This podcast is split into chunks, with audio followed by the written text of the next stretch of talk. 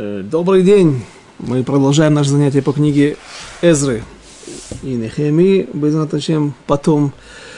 И э, все мы, мы уже начали пятую главу, и поскольку она начинается с упоминания о том, что были два пророка во время эпохи второго храма, Хагай и Захария, и они начали пророчествовать и подталкивать евреев э, на то, чтобы они начали строить второй храм, даже не имея на это разрешения. Э, так неплохо было посмотреть эти, эти, эти, эти пророчества в, э, в их книгах, в книгах этих пророков. И часть мы уже зачитывали в прошлый раз, и тут для освещения некоторых моментов дополнительных я выписал эти пророчества, и давайте их посмотрим сейчас. Э, Захария в четвертой главе, книга Захарии находится в своде сборники Трейсар, малых пророков. Они не малые по своему статусу, по своему величию, а малые, как, малые по объему. Вот говорится там, сразу в начале 4 главы, первый стих. «И возвратился ангел, говоривший со мной, и пробудил меня, словно человека, пробудившегося от сна. И сказал мне, что видишь ты? И сказал я, видел я вот светильник весь из золота, и, и чашечки его наверху, и семь лампад на нем, и по семь трубочек у лампад, что наверху его, и две маслины над ним, одна справа от головки, а другая слева от нее. И отвечал я и сказал ангелу, говорящему со мной, что это, господин мой? Почему пророк Захария не понимает, что он видит перед собой? То есть он видит очевидные вещи, но он не знает, какой мессер, какое послание от Всевышнего, что он должен передать народу, что он должен понять из этого видения.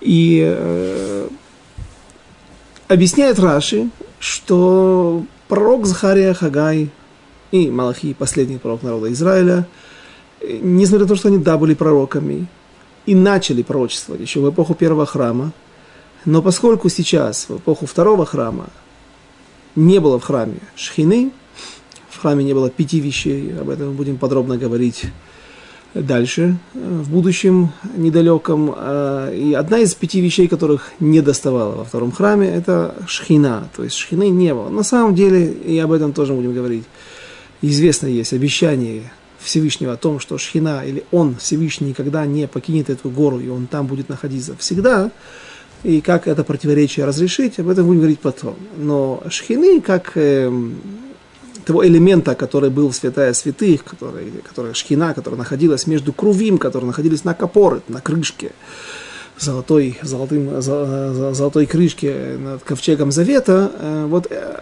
этой шхины там не было. Ее проявление определенного. Э, и вот это стало причиной того, что пророки не всегда понимали, что они видят, и пробовали или просили у ангелов или у Всевышнего, чтобы он разъяснил им, что, что он должен понять из этого видения. И известно, что это маслина, которая, маслины сами опадают, значит, растет маслина за этим светильником, за минорой, и маслины опадают в определенные чашечки, которые находятся внизу под э, этой маслиной, сами выжимаются, из них вытекает масло по трубочкам, которые мы только что упоминали в стихах, и оно э, наполняет чашечки э, самой миноры, самого светильника. И все это самостоятельно горит. То есть такая а, а, автоматика. Вот, если спросите, если есть вещи, которые где-то, если автоматическим процессом есть э, источник в, в Танахе, так вот это вот один из, из, из моментов, когда где-то что-то все работает самостоятельно. Понятно, что это намек, и намек, э, который объясняет ангел пророку Захарии, э, содержит в себе э, указание или рассказ о том, что будет. Что евреи, даже если они не... Если евреи будут соблюдать все заповеди, выполнять их, все, делать все правильно, э, то избавление придет самостоятельно. Избавление придет автоматически. Не нужно будет Хашманаим воевать потом в будущем, да, когда то есть расцвет второго храма будет в момент, когда евреи приобретут независимость от греков. Но сейчас мы находимся под властью персов в пятой главе книги Захарии. И вот это пророчество, оно рассказывает о том, как действительно произойдут, при, при, придут избавления, как э, евреям практически не придется воевать, все придет, все придет самостоятельно. Э, известно, что как раз скоро Ханука, э, известно, что в книгах, в книгах Хашмонаим были вопросы, можно ли воевать в субботу. И спрашивают комментаторы на, как-то вопрос странный, ведь если это идет, если идет речь о пикуах нефиш, о опасности для жизни, то, разумеется, э, большинство вещей можно делать. Можно ехать в больницу рожать, можно брать оружие, воевать, э, если твоей жизни угрожает опасность. И даже э, можно, если какие-то враги или приграничные народы, живущие на границе с народом Израиля, пытаются зайти и захватить в субботу сено и солому, вещь достаточно дешевая, не имеющая особой ценности, даже за это можно воевать. Речь идет не о городах внутри э, территории Израиля, а города приграничные, и, разумеется, это разрешение распространяется только на приграничные города для того, чтобы вся земля Израиля потом не была легка в глазах врагов для захвата. Если мы видим, что мы приходим в субботу и не, не, не, нам не оказывают никакого сопротивления, так дальше приходит аппетит, и враги начнут э, продвигаться вглубь с каждой субботой, все бли, глубже и, и глубже, все дальше и дальше, и таким образом потом придет, это может превратиться в настоящую крупномасштабную, широкомасштабную войну. То есть, иными словами, с субботой э, достаточно все понятно. Если есть различные причины для того, чтобы ее нарушить, и нарушать можно. И почему же Хашманаим э, задавали такие вопросы в своих книгах? Мудрецы Торы сами знали, почему, что, что, что гложило их, что, что им мешало для, для, для принятия решения, на первый взгляд, очевидного. Поясняют комментаторы – что войны их происходили путем чудес. В войнах они побеждали через э, какие-то знамения, через, через чудеса Всевышнего. И когда они понимали, что малая, мало, малочисленная, необученная армия, людей, которые никогда не, не занимались военным делом, а которые, их ремесло это Тора было всегда. И вдруг они выходят против хорошо вооруженных, обученных, э, гораздо превышающих силы врагов и побеждают их. Им было очевидно, что все здесь происходит э, через, путем чудес. Всевышний делает чудеса для своего народа. И тогда, если это чудо, вопрос, если можно действительно нарушать субботу. Э, и вот это одно из пророчеств Захарии. Его я привел, опять же, для того, чтобы только показать главным образом сомнение. Как, как Захария вдруг не понимает, что здесь происходит. И спрашивает ангел в пятый стих, -то, разве ты не знаешь, что они, явления эти означают? И отвечает, сказал, сказал, нет, господин мой. Так прямо, просто честно, нет, чего не понимаю. И ну, ему объясняет. Дальше есть э, стих 8. «И было слово Господне ко мне сказано, руки Зрубавеля основали этот дом, и руки его завершат». И действительно, Зрубавель, а, он сможет э, закончить эту э, стройку. Если он ее начал, ее были, она была заморожена во времена Корыша, а потом, спустя 18 лет, вновь получили, ну, получили разрешение от Всевышнего, да, и выполнили его волю, выполнили его разнарядку, да, и знаете, все пошло как, как действительно э, на автомате. И вот, э, ибо кто, приз, э, кто презирал день малый, радоваться будут и видят камень от веса в руке Зурбавеля. Камень от веса это, ну, это называется, отвес, отвес так и называется, да, когда привязывают камень или олова внизу, да, для того, чтобы как груз, чтобы отмерять углы стен, делали, чтобы получился абсолютно ровный угол. И, а, и воскликнул я, стих 11, и сказал ему, что означают две маслины эти с правой стороны светильника и левой стороны его, а все уже дальше я рассказал. Есть еще одно пророчество Хагая, э, э, глава 2, стих 3-9.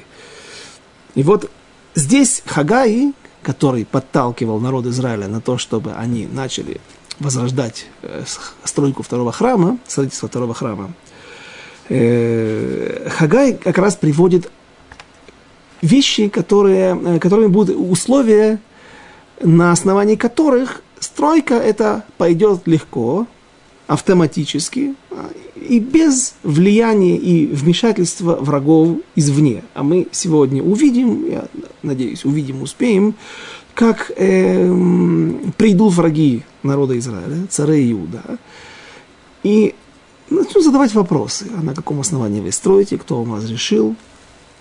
И мы увидим, как, насколько будет отличаться ситуация сегодняшняя от ситуации той, которая была 18 лет назад. Но сейчас пока что пророчество пророка Хагая.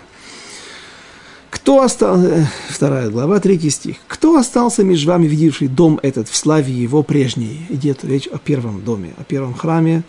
Э, известно, что люди, которые дожили, они должны были быть в очень преклонном возрасте, потому что 52 года прошло с момента разрушения храма и до декларации Корыша, до возвращения в Святую Землю. И еще добавьте 18 лет. То есть 70 лет как раз прошли, и вот начинает строить второй храм. Ведь как ничто он в глазах ваших. Храм второй, и то, что с ним связано, как мы его начинаем строить, э, он еще не построен. И евреи не могли видеть и сравнивать, э, даже, хотя бы даже, даже внешне. Речь идет о состоянии, о положении дел. Если там евреи были на пике славы во времена Шломо, во времена, описанные в книге э, царей, первой части ее, в самом начале. И, весь мир преклонялся перед евреями. Не только из-за того, что они боялись военной силы, военного влияния. Давид, царь Давид практически от Персии и до Египта создал империю. Э, а главным образом, что преклонялись перед славой и могуществом и мудростью царя Соломона, и той славой, и той мудростью, которая проистекала на весь свет, на весь мир – то здесь мы находимся под властью персов. Они указывают нам, как строить этот город, как строить эти стены, вкладывая кирпичи, деревя... кирпичи, какие-то элементы деревянные, каждый четвертый ряд, каждый три, три ряда из камней, четвертый ряд из дерева, для того, и дерево должно не утапливаться в стену и не покрываться штукатуркой, для того, чтобы оно торчало наружу, и его легко можно было поджечь, а если дерево выгорит, то стены упадут потом, несущие конструкции. И вот люди плачут от того, что они видят даже само начало стройки, начало второго храма, как оно отличается от эпохи первого храма. «А ныне крепись, Зрубавель», говорит пророк Хагай. «Слово Господа, крепись, Иошуа, сын его Садака, священник великий, крепись весь народ страны, слово Господь. Посмотрите, помните, я говорил, а, Неумашем, Кахамарашем. А, там по 30 раз в этих маленьких книгах, из которых состоят из нескольких глав, ну, книга Хагая, Захарий из 14 глав, Хагая из двух глав. Но э, сотни раз, почти там под сотню раз, Амарашем, Неумашем, так сказал.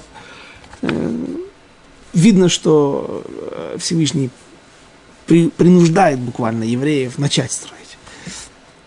Слово, по которому я заключил союз с вами по исходе вашим из Египта, и Дух мой пребывает среди вас, не бойтесь.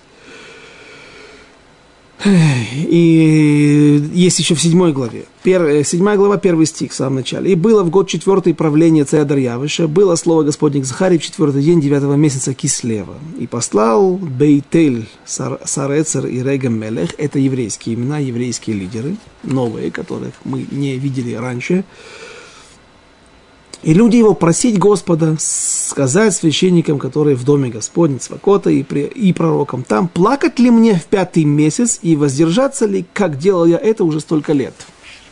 Речь идет о постах. Известно, что царь Соломон, когда закончил строительство первого храма и э, ввел его в эксплуатацию, если можно так сказать, то была такая радость великая, что они даже не постились в Йом-Кипур, они просто не праздновали Йом-Кипур, точнее праздновали, но не, как, не, не постились в этот месяц, в этот, в, в этот год.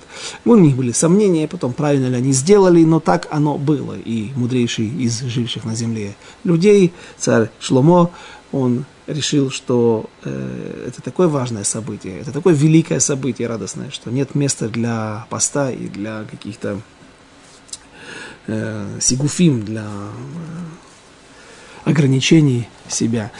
И вот евреи спрашивают, приходит время, обратите внимание, когда началось строительство второго храма? Возродин, возродилось строительство второго храма. На второй год про царствование царя Дарьявыша. Дарьявыша, сына Эстер и Ахашвероша, э, который был еврей, еврей по Аллахе. И на четвертый год, когда храм был введен в строй, когда храм был запущен, а и уже началось жертвоприношение, жертвоприношения не прекращались никогда, на самом деле. Мы говорили, что есть мнение некоторых комментаторов, что э, все 18 лет, когда стройка была заморожена, даже несмотря на то, что не был построен сам храм, само его помещение, здание, а не было святая святых, жертвенник успели Э, запустить, и с того момента никогда огонь, не прекра... огонь жертв никогда не прекращался, не погасал на жертвеннике. Но вот храм завершен, строительство второго храма завершено. И евреи спрашивают, какая радость для нас, может быть, нам теперь не поститься. И обратите внимание, они не спрашивают насчет Йом-Кипура. А Йом-Кипур им было понятно, что нужно поститься. Ну вот, может быть, 9 ава, месяц пятый. Месяц пятый, мы счет начинаем с первого месяца, это месяц Нисан. Месяц пятый – это ав идет речь о девятом, э, э, посте девятого ава, а месяц седьмой, здесь дальше мы, от, Всевышний отвечает, что вы даже Цом Гидалия, который будет в месяц седьмой, то есть в месяц Тишрей, э, вы должны поститься. Сказал я, стих пятый, скажи всему народу страны и священникам так. Когда постились свои, плакали в пятый и седьмой месяц, и уже 70 лет для меня постились вы. Не, спрашивали, не спрашивали вы, э, в общем, что, можно или нет. Идет, ну, вы, вы обязаны поститься. Так, так говорит пророк Захария. Так изрек Господь своего. Говорят, судом истинным судите, и справедливости, милосердие оказываете каждый брату своему. Это дополнительное пророчество, как я говорил, указывающее на условия того, что евреи – смогут закончить второй храм, он будет функционировать, он будет существовать, но, и никто не помешает этому, но при условии, судите справедливо, оказывайте каждый брату своему милость, вдовы и сироты, не пришельца и бедняка не притесняйте, прямо слова истории, как будто бы эти заповеди перечисляются здесь. И зла не замышляйте, каждый против брата своего в сердце своем. Восьмая глава, 16-17 стихи. Не бойтесь, вот дела, которые сделаете. Говорите правду, каждый ближнему своему. Поистине, по справедливости, для мира судите во вратах ваших. И каждый против ближнего своего зла не замышляйте в сердце своем, и ложной клятвы не любите. Ибо во всем это, что я ненавижу, я Господь. Э, достаточно нам пророчеств Захарии и, э, то есть, и Хагая. Мы сделали хороший обзор. Э, все, что происходило вокруг, и евреи взялись за дело. Евреи стали искать дерево. Например, несущие конструкции были сделаны. И плюс за то, то, то, те, те элементы, которые заставляли вставлять э, персы в стены, в ряды, внутрь рядов, нужно было для этого дерево, э, деревья вспоминаем в начале книги Эзры, описывалось о том, что царь Корыш дал деньги даже на закупку кедров из Ливана. Всем известно, что в кедре, в Ливане растут лучшие кедры, и там особое искусство необходимо для того, чтобы уметь правильно их валить, правильно их рубить. И э, потом их транспортировали в город Яфо по морю рапсодами, такими плотами связанными, а потом их уже волоком тянули в Иерусалим. Очевидно, что были заказаны деревья, они прибыли, но когда стройка закончилась, стройка была завершена так же быстро, как и она началась, деревья эти где-то были оставлены, где-то были положены, возможно, использованы за 18 лет для других нужд, потому что за 18 лет они могут пропасть, они могут э, быть червивыми, они могут быть э, просто иссохнуться или промокнуть во время дождей. В общем, наверное, их пустили на народные нужды, а теперь денег нет, теперь нет того корыша, который готов даже был финансировать. Дарьявыш, очевидно, не мог настолько э, далеко заходить в потакание евреям, в помощи евреям. Были различные силы, которые работали там внутри кабинета и внутри его правительства. И, опять же, несмотря на то, что по левую руку сидела мама Эстер, царица Эстер, по правую главный министр дядя Мордыхай, дядя, папа, по некоторым мнениям, Зоара всего лишь. И, и пророк Пророки говорят им, идите в лес, идите рубите деревья, какие есть. Акация, тейна, инжир, те деревья, которые растут, рубите. И кипарисы, что сегодня в Израиле растет, хвойные в основном, больше приживаются. Идите рубите, что есть. Пусть они не такие мощные, не такие длинные, не такие крепкие, не, стволы не такие толстые, да, пускай из подручного материала стройте храм. Э, есть тут еще интересное пророчество. Пророчество, почему я, я э, при, привожу это? Э, только что сказал, что мы закончили с пророчествами Хагая и Захарии. Есть там, в седьмой главе, в восьмом стихе, у пророка Захарии, такой стих интересный. Восьмой стих, седьмая глава. «Мне серебро и мне золото, слово Господа Цвакота». Девятый стих. «Больше будет слава, слава дома этого последнего, чем первого, сказал Господь Свакот. Вновь сказал, так сказал Господь Свакот. Почему этот посук э, примечателен и на него стоит обратить внимание? Дело в том, что здесь говорится таким образом. Будет слава второго храма, последнего второго, больше и выше, чем слава первого. То, о чем идет речь, легко объясняют комментаторы. Есть мнение, что он просто, второй храм был больше по габаритам. Если высота первого храма, его фронтальной части, до крыши от входа, от земли, от ступенек, э, была 30 локтей, то второй храм построили, опять же, на основании пророчеств, пророков различных э, построили гораздо больше, вдвое больше. 60 локтей была высота, то есть 30 метров почти, или 30 э, метров с лишним. Может быть, об этом речь, что он будет больше, чем первый. Некоторые говорят, что второй простоял 420 лет, первый 410, и в этом как бы проявляется вот, э, выражение пророка Захарии, Захарии о том, что будет слава и величие второго храма больше, чем первого. Очевидно, что не идет речь о пнемиюте, о внутреннем содержании, о, потому что мы говорили, что массы вещей не было, важнейших вещей, шхины Всевышнего, ковчега Завета. Огонь отличался, огонь нужно было поддерживать все время, там огонь горел.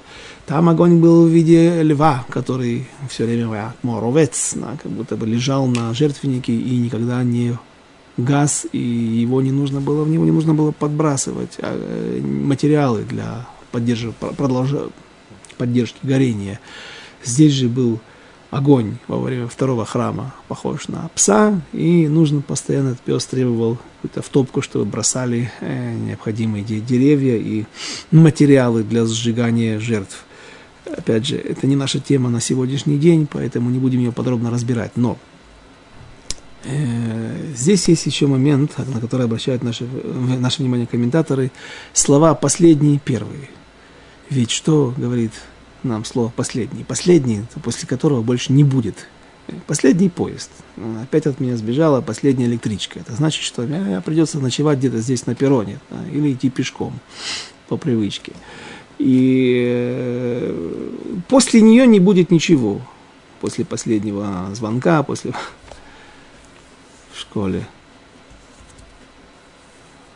Пишет Рашба – Рав Шломо Бен Адерет, знаменитый Рашбу из эпохи Решоним, живший в Барселоне и даже бывший Ребе, то есть учителем Роша, Рабину Ашера, который является носителем всей ашкенадской традиции. Так вот, Рашба в своем шуте, шут это сборник вопросов и ответов, Шейлот Вечувот, Учувот, четвертая глава, четвертая часть, 187 э, параграф, Симан Кув Пейзайн, говорит Рашба, что однажды к нему пришло письмо из одной из еврейских общин в Европе, возможно, в Испании, которая была еще, наверное, на то время мавританской, где было много мусульман и мусульман образованных. И вот пришел к ним в ту общину э, один хахам, один мудрец, мусульманин. И начал задавать вопросы. И вот он, человек начитанный, вычитал, что у пророка Захарии говорится о том, что последний храм будет, последний, второй храм, а здесь однозначно речь идет о втором храме, он будет больше, чем храм первый. Это означает, что храма больше не будет. Ведь мы знаем по нашей традиции, мы говорим, есть пророчество, пророчество, пророчество Ехескеля, Ишаяу, что будет третий храм, он будет спущен с небес на землю Всевышним, он будет не рукотворным, а творением рук самого Всевышнего, спустится в огне, и он будет уже вечным. И говорит этот мудрец, этот хахам, мусульманин, что как же вы утверждаете, что будет еще какой-то храм, когда сказано, что этот храм последний? Э, мне рассказывал недавно один из русскоязычных раввинов одного из городов, одной общ, еврейской общины в, в одном из городов Германии, что он как-то зашел в Койлель, где я учусь, ну, и в обеденный перерыв, и принес пакет, и вдруг начал вытру, э, вытрушивать из него эм, перевернул его, и посыпались зеленые вязаные кипы, шапочки такие с бубончиком. Без бубончика, ну, такие плотные вязки, не похожие даже на вязаные кипы религиозных сионистов. Я говорю, что это такое? Да? Он говорит, у меня есть знакомый один в нашей общине немецкой в этом городе. Есть человек, который ходит так. Почему? Он не хочет ходить в каких-то бейсболках. С другой стороны, он хочет ходить в кипе, а с другой стороны, не хочет привлекать внимание населения местного. Так он надевает эту шапочку. С одной стороны, это выполняет роль кипы, ермолки. С другой стороны, это не привлекает внимания и даже наоборот, дает ему почет. Почет, да, в глазах кого? В глазах местных мусульман. Оказывается, что вот, если мы видим человека в белой кипе, или я не знаю, как они называются у мусульман, белое, значит, похоже на наши, на покрытие головы, это головной убор, если можно его так назвать. Это, это значит, простой, добропорядочный мусульманин. Если же у него есть зеленый головной убор, зеленая кипа, он, это означает, что он мудрец. И он говорит, когда я хожу по немецкому городу, меня, а там уже сегодня турок и сирийцев больше, чем немцев скоро будет. Ну, да, люди кланяются с уважением, да, видим меня, подожди, он что, бородатый? Он говорит, нет, не бородатый, бритый. Я говорю, ну так, а как они в нем? Мудрец должен быть с бородой, э, не, не только еврейский, мусульман, мусульманам тоже запрещено брить бороду. Он сказал, что оказывается, что человек, который принял решение э, э, стать шахидом, то есть взорваться где-нибудь на площади, э, и таким образом осветить имя так, небес. таким людям уже после того, как он вошел в этот процесс подготовки а, к вот такому освещению, а, им можно бриться. Я говорю, так, он, получается, не он в войне, мудрец, да еще и шахид на их глазах. Он говорит, да, получается, что так. В общем, Э, очевидно, что вот пришел такой э, исламский мудрец э, в зеленой кипе к этому, в одну из еврейских общин, и евреям нечего было сказать. Там был местный раввин, и он не знал, что ответить. И Рашбо пишет, ответить на этот вопрос, если есть сказано, сам еврейский пророк сказал, что этот храм будет Ахарон, будет последний. Так э, о чем же вы? Значит, все, эпоха храмов закончилась, да, и теперь там, на храмовой горе, навечно останется стоять мечеть Эль-Акса. И ответил Ражба, что его тоже спрашивали, ему тоже задавали этот вопрос, другие э, мудрые мусульмане. И вот что он им ответил. Что Ражба ответил, а для вас это также будет иллюстрацией, а это тоже вы можете ответить тому человеку, который пришел к вам. Первое доказательство это из... Первое доказательство, которое он попытался привести, это был стих из книги Берешит в главе Ваишлах, где говорится о том, как Иосиф, Яков, готовясь к встрече с Исавом, он разбивает на несколько лагерей всех, всех, всех своих жен, э, наложниц, э, и э, выстраивает их в определенной очередности. И вот сказано там, и поставил рабынь и детей их впереди, наложницы и детей их впереди, Бил, Билга и Зильпа со своими детьми, сыновьями впереди, Алею и детей ее позади, а Рахель и Йосефа последними. Вот он, здесь в этом стихе, стихе сказано, что человек этот последний. Кто? Йосеф и Рахель. А известно, что, то есть Ахарон, Ахроним, на иврите там звучит так. А Рахеля Йосефа поставил Ахроним и ахроним-то, они ахроним, может быть, в этой веренице, в этом караване выстроенном. Но они-то не последние. И э, это, это, это, это известно, что Йосефу было, было, было, передано, было передано первенство. В общем, здесь не, не, не совсем-то они ахроним. И сказал тогда, на, на это ответил... Э, То есть Рахель и Лея, они были первыми женами, а не последними. Да. Но на это э, подкованный э, исламский мудрец сказал он такой, он привел довод, очень логичный, хороший довод. Он говорит так, они, может быть, и в глазах Якова первые жены, а не последние. А здесь последние, э, э, они по отношению к Эйсаву, то есть он расположил их, Эйсав не знает еще, Эйсав 20 с лишним лет не видел Йосефа, э, извините, Яакова. Он не знает, на ком он женился, сколько у него детей, кто первая жена, кто последняя, какая более важная, какая менее э, э, приоритетная. И для него, в его глазах, стих этот описывает, что для него, для этого человека о, э, эти люди последние. Но на самом-то деле, да, действительно, э, они могут быть для Якова не последними. И поэтому отсюда нет доказательства, что слово «последний» не всегда или не, не обязательно указывает на по-настоящему последних. Потому что здесь по-настоящему последние должны быть наложницы. И тогда Рашба привел ему дополнительный довод. Э, еще один стих из книги Шмот, где уже сам Всевышний, то есть э, еще раз, простите, э, что утверждал мудрец-мусульманин, что здесь-то идет речь о словах людей, о взгляде Эйсава ошибочном, потому из-за того, из-за незнания пока что всей иерархии, да, и всего, э, всего процесса рождения детей и, и, и жен, это глаза человека. Здесь же пророк говорит, пророк э, Захария говорит о том, что этот храм будет последний. Пророк Захария знает уже наперед все. Он знает, э, это слова Всевышнего. И тогда Раби Шлома Бенадерет из Барселоны, Зихрона Левраха приводит э, доказательство абсолютное, где сам Всевышний говорит слово Ахарон, называет последнего, что-то называет последним, и известно, что это не последнее.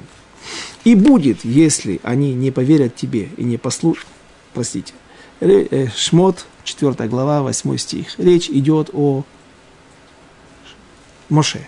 Моше получает от Всевышнего указ, приказ идти и увещевать народ Израиля, а также их подготавливать для того, чтобы вывести, из, готовить их для выхода из Египта. И вот э, Моше, как известно, был одним из скромнейших людей на земле. Говорит, как же они меня послушают, вело ишмеу, они не услышат, не прислушаются ко мне. А, и тогда дай мне знамение, чтобы я мог чем-то и на них произвести впечатление. А, и вот Всевышний говорит, и будет, если они не поверят тебе и не послушаются голоса твоего, голоса первого, первого знамения, то поверят голосу знамения последнего знамения. Последнего, другого. Если вы возьмете и посмотрите, как переводят люди, которые работали над переводами на русский язык, например, Мосадров Кук, она самое распространенное издание, Шамир, на мой взгляд. Равис Зильбер всегда очень хвалил Мосадрова Кука, но э, не я тот, кто может с этим сравниваться, с мнением Равзильбера, не дай бог, да, вот, но э, я обычно, мне больше, мне больше нравится перевод Шамира, хабатский перевод, Пинхаса Гиля, кажется, потому что э, он больше похож на, не на механический перевод, а на комментарий. То есть, когда ты читаешь комментарий, то больше подходит именно текст издательства Шамир. Так вот, э, даже Мосад Равхук написали не последнего, как я прочитал. Они написали, перевели, не, и, и то поверят голосу знамения Ахарон другого. То есть Ахарон – это тот, который будет Ахарав. Э, э, слово Ахарон, корень у него Ахер – Ахер это другой. То есть Ахарон, который идет Ахарей первого, да, идет после первого. Следующий после предыдущего. Это не обязательно последний. Абсолютно последний. И если Всевышний сам говорит э, э, Моше, если будет первое знамение, то после него будет и другое знамение. А знамения были еще, и Макот были еще. То есть получается, что здесь доказательство, что слово Ахарон не является абсолютно первым, а относить, а, а, а, абсолютно последним, а относительно последним. Так ответила Ражба, великий Ражба из эпохи Ришоним. И э, мы вернемся уже непосредственно теперь к пятой главе, для того, чтобы разобрать ее до конца. Надеюсь, сегодня успеем о том, что происходило там, когда евреи, побуждаемые, подталкиваемые пророками, э, включая лидеров. Да, и, лидерам требов, и лидерам требовалась эта поддержка, это, это понукание даже. И вот э, они начинают, они берутся, берутся за мотыги, кирки, лопаты и начинают строить, засучивают рукава свои. Э, пятый стих, пятая глава. «И было над старейшинами иудеев око Бога их, и не прекращена была работа, пока дело не было послано к Дарьявышу и не вернулось письмо об этом. Содержание письма, которое послал Татнай, наместник Заречья, и Шетар Базнай и его сообщники Аферсаи, что в Заречье к царю Дарьявышу. Они направили письмо, э, но, разумеется, мы... Э, возникает, наверное, у всех вопрос. Подождите, подождите, подождите. А где здесь раз, разные э, нехорошие самаритяне? Где Шимша и Писец, где, э, уже не помню даже так, э, все эти негодяи, которые воевали против евреев, которые составляли ситна, э, а ответ очень простой, очень простой.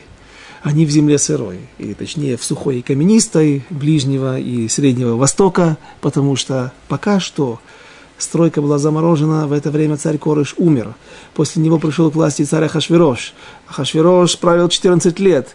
Э, на третьем году правления Ахашвироша начались пуримские события. Они закончились для нас достаточно благополучно, когда были уничтожены все враги евреев. И, как мы уже не раз упоминали, Таргум пишет, перевод на арамейский язык, пишет, что убивали врагов евреев и в основном амаликитян как-то они знали, как-то они вычисляли и вычисляли всех своих врагов. И поэтому не остается больше имен тех самаритян, пусть они не маликитяне, но э, принимали, э, нанимали, это Ама, сын Амана, Шимша, писец, писчик, он был сыном Амана. Все они, все они больше не существуют. Их всех убили. И вот новые персонажи – и вот я открываю книгу Мишбецот Загавра в Шепселе Вайса, в моем койлеле э, есть еще один интересный человек, много хороших, добропорядочных и интересных людей. Зовут его Равмойчи Виталевич. Он тоже сейчас отправляется быть главным раввином города Карлсруэ, знаменитого города на юго-западе Германии.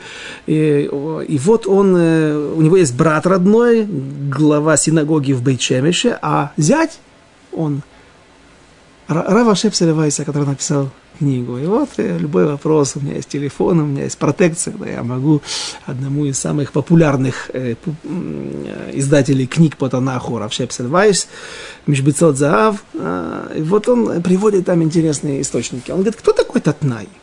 Вообще, знаете, кто такой Татнай? Кому задумывались, кто такой Татнай? Ну, опять, очевидно, что очередной רשע, очередной негодяй. Говорит Рав Шепсель Вайс, он приводит Таргум, э, Мегилат Эстер.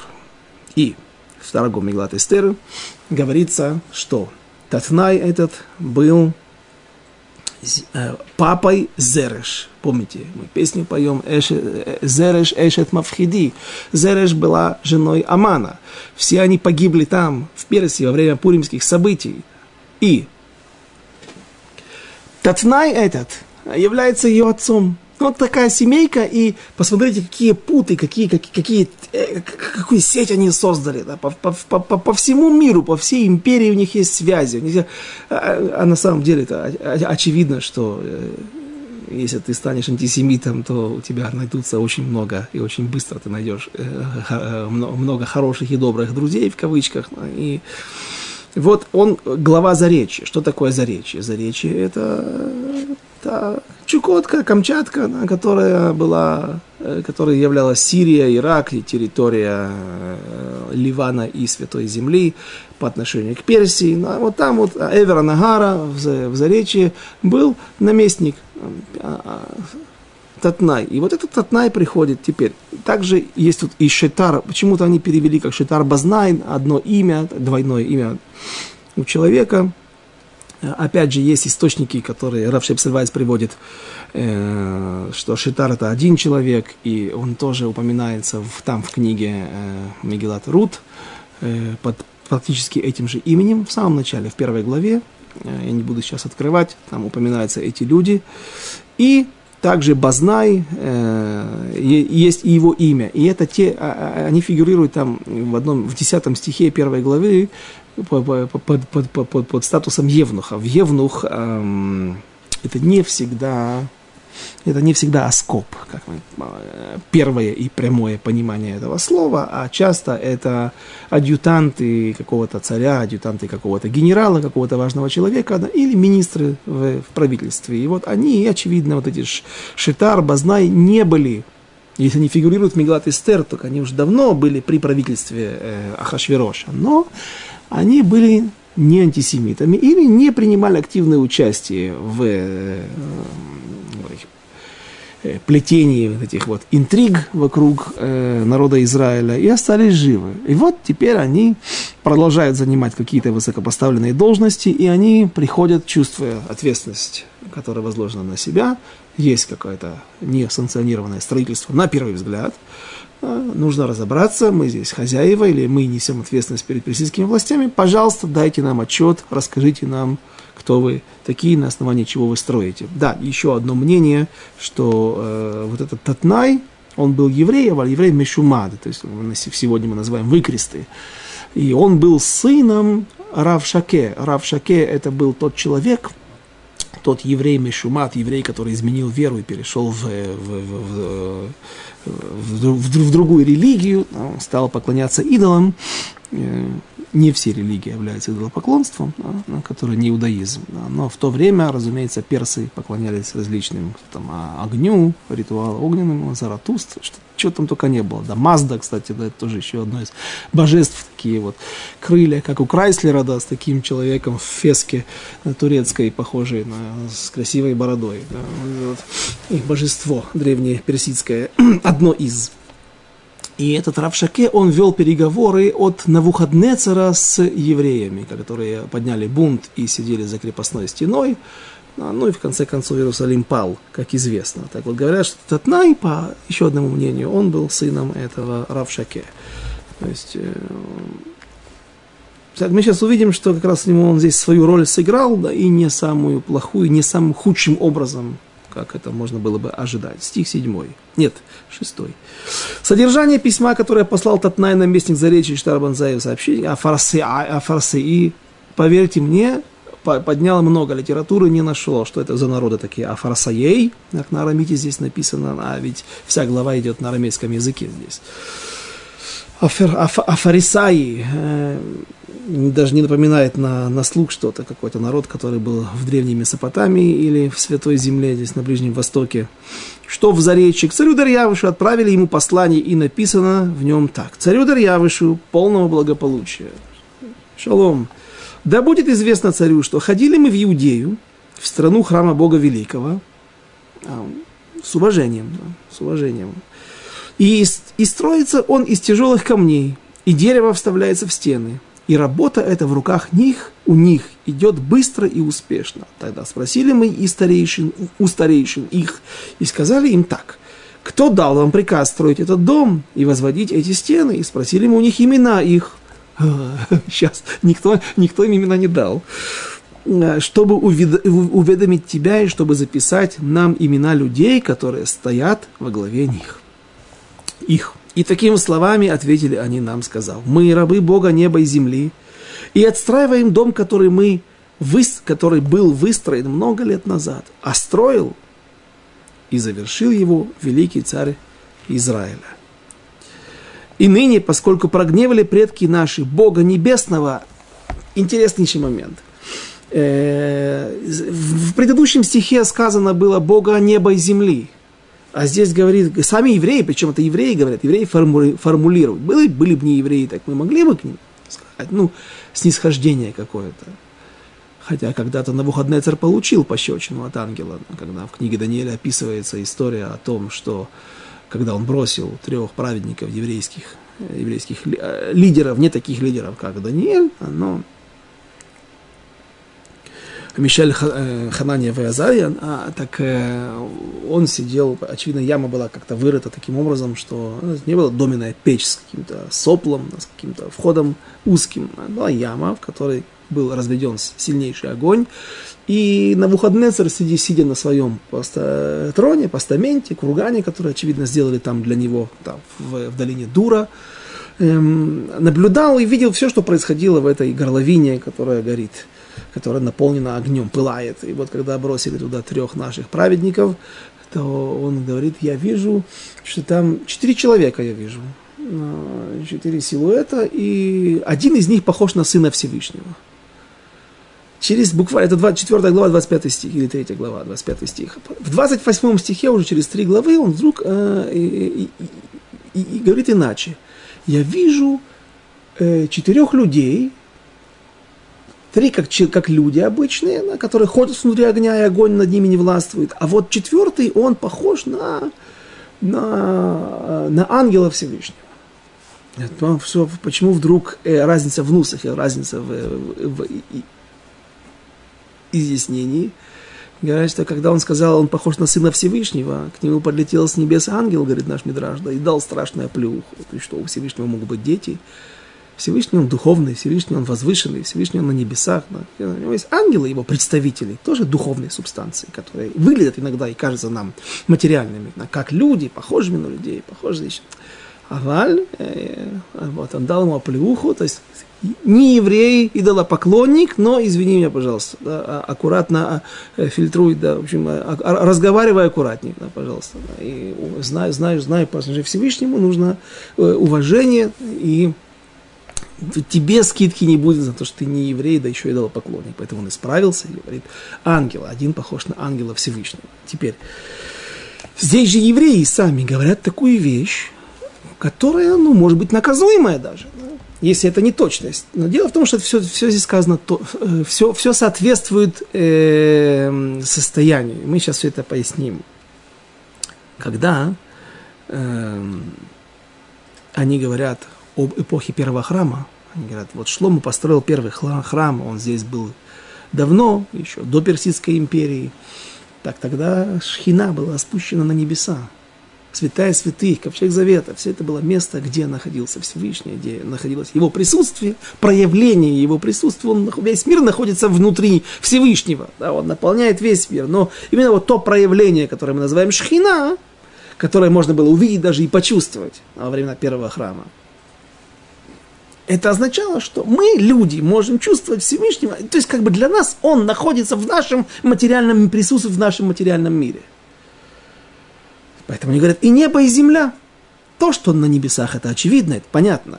Еще он был на земле. Сегодня же, пока мы еще не построили второй храм, и нет места здесь для шхины, нет святая святых, нет ковчега завета, его и не будет ковчега завета, будет нарисован на стене. Мы называем его не Всевышний, который находится на небесах. И Раши приводит красивое доказательство из главы Хаей Сара, где Сара и Мейну, говорит, выражается подобным языком, и там объясняют, что когда она рассказывает об Аврааме, так Авраам, она говорит Всевышний на небесах. Потом же, когда уже она рассказывает о более позднем периоде, Раши там также поясняет, что когда Авраам женился на мне, и до этого стал э, распространять веру во Всевышнего, учение его во всем мире, э, завелся учениками, и Нимрод не просто так хотел похитить его племянника Лота, это была приманка, чтобы Авраам пришел и попытался его высвободить, а они тогда бы могли избавиться от человека, который имел влияние, наверное, самое большое влияние в мире на людей. То есть у него были миллионы, может быть, десятки миллионов поклонников и сторонников. Так вот, когда Авраам распространил веру о Всевышнем в этом мире, тогда он уже называется, поэтому Сара тоже и говорит, он теперь он Всевышний небес и небесный и земной, на небесах и на земле. И еще один момент интересный, э, как я упоминал, э, значит, есть Гмара, есть Гмара в Рошишана, в трактате Рошишана, в которой говорится такая вещь, задается такой вопрос. Сейчас, сейчас, сейчас, сейчас, сейчас. И строят они из дерева, и вставляет его в стены. Здесь не про... Понятно, что строят из дерева, это очевидно, что делают какие-то конструкции, да, заливают. Так вот, э, говорят наши мудрецы, там, в трактате Рошашана, что была разница между первым храмом и вторым храмом в плане деревьев. То есть говорят, что вот, э, царь Корыш, он их миц, как мы говорили, буквально скис, он испортился, был праведником, нашел милость в глазах Всевышнего, принял правильное решение, дал разрешение, освободил евреев, даже начал финансировать, а потом их миц испортился, стал Раша. В принципе, для нас он остался нехорошим э, в истории чем, почему? Потому что вот он, строя второй храм, сразу же предвидел момент такой, что может быть бунт, и он сказал, чтобы дерево торчало из стен, чтобы мы его могли легко найти, эти места, и легко их поджечь. Что если огонь, мы разведем огонь под стенами, он легко охватит и выезд, вы, выгорят тогда эти стены, и они рухнут, как уже в, как, который раз мы это описываем. Спрашивает Гмара, что так Корыша обвиняете? Тогда скажите, что и Шлома, может быть, был лобы-седер как минимум. Но в чем? Потому что и Шлома использовал деревянные конструкции, и, деревья, и, и деревья были в той же мере использованы, э, э, заказывали из, из Ливана э, при возведении первого храма. Нет, Шломо их утопил внутрь стен и замазал потом хорошим толстым слоем замазки, штукатурки. И так даже не так просто будет поджечь, если просто развести огонь под стенами, точно не, не доберется. Говорят, что первый храм горел, в конце концов, что когда его немножко разрушили, и деревянные конструкции вышли наружу, тогда огонь мог охватить. Храм, да, горел, и стенам, стены гореть не могут. Горело дерево, но все-таки у Шлома изначально конструкция была сделана так, чтобы без, э, и, в, особо, без сильного вмешательства извне э, огонь не охватит э, стены и конструкции храма. Здесь же э, был приказ от Корыша строить дерево таким образом, оставлять дерево торчащим наружу или ви, ви, виденным невооруженным глазом, а они подчеркивают, и дерево они загоняют в стену. То есть, но те, кто начал возрождать второй храм, эти строители, делают они немножко нагло. Они делают это, как царь Соломон делал. Да, замазывают деревья, да, и пусть и вставляет, и что это может ослабить конструкции теоретически в будущем. Я говорю, опять же, про те ряды. Каждый четвертый. Но за поджечь его, добраться до них, это еще то дело непростое дело и придется принимать усилия, использовать тараны и прочие инструменты. И вот это все это они потихонечку-потихонечку выдают царю, э, добавляют масло в огонь. А ныне, поскольку прогневили на, э, предки наши, это, это я уже продолжаю, 11 стих, э, слова евреев, царя Израиля, а ныне, поскольку прогневили предки наши Бога Небесного, предал он их в руки на выходные царя, царя Бавельского, Каздимцу, Каздийцу, и разрушил тот храм. И тот, на выходные разрушил этот храм, а народ изгнал в Бавель. Однако в первый год царствования Короша, царя Вавельского, царь Корош дал повеление отстроить этот храм Божий. К тому же утварь из храма Божьего, этот храм, э, золотую и серебряную, он вывез из храма, чтобы в Иерусалиме, что был в Иерусалиме, и привез ее в капище, что в Бавеле, забрал ее царь Корыш из капища Бавельского и передал ее человеку по имени Шеш Бацар, это Даниэль, по одному из мнений. Даниэль, который был советником у Навуходнецера когда-то, и дожил и пережил всех императоров Вавилона, и видел его расцвет, и видел его э, закат, и полное разрушение и уничтожение. И вот Даниэль тот Даниэль, который когда-то на глазах у того же Корыша разгадал ту руку, ту надпись, которая написала появившаяся, отсеченная якобы, ну, а, один, отдельная, отделенная от руки, ру, рука, которая написала на стене таке, ман, мане мане такелю парсин, то есть пришло время Перси, э, Вавилонской империи, и персы ее когда, сейчас побьют.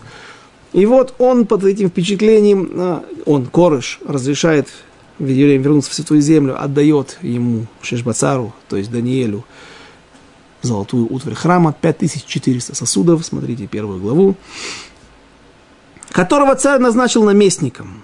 Вот мнение, которое говорит э, источники для того мнения, по которому э, Даниэль был также пеха в Иудее.